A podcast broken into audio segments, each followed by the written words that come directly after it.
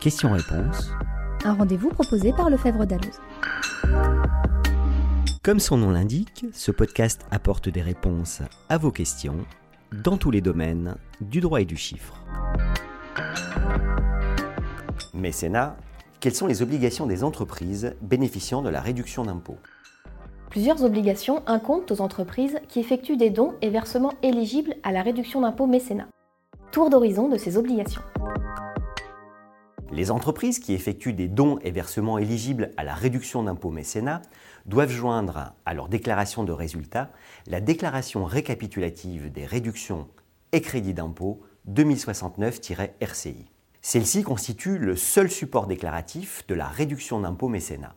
Afin de déterminer le montant de la réduction d'impôt à inscrire sur la déclaration 2069-RCI, les entreprises peuvent utiliser le formulaire 2069-M-FC.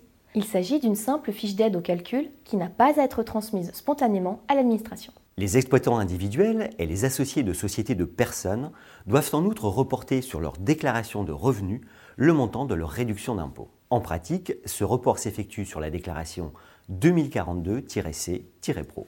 En outre, les entreprises qui effectuent au cours d'un exercice plus de 10 000 euros de dons ouvrant droit à la réduction d'impôt sont soumises à une obligation complémentaire. Elles doivent en effet déclarer à l'administration, sur un document annexe à la déclaration 2069-RCI, le montant et la date de ces dons, l'identité des bénéficiaires et, le cas échéant, la valeur des biens et services reçus, directement ou indirectement, en contrepartie.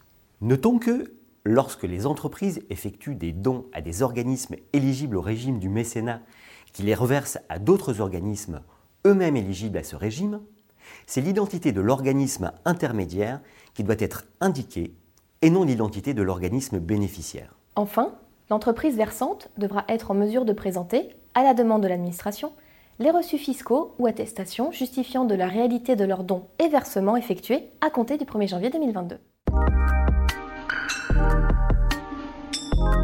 Questions-réponses, c'est fini pour aujourd'hui. A bientôt dans un nouveau numéro et d'ici là, restez connectés à l'actualité en vous abonnant à nos revues et en nous suivant sur les réseaux sociaux.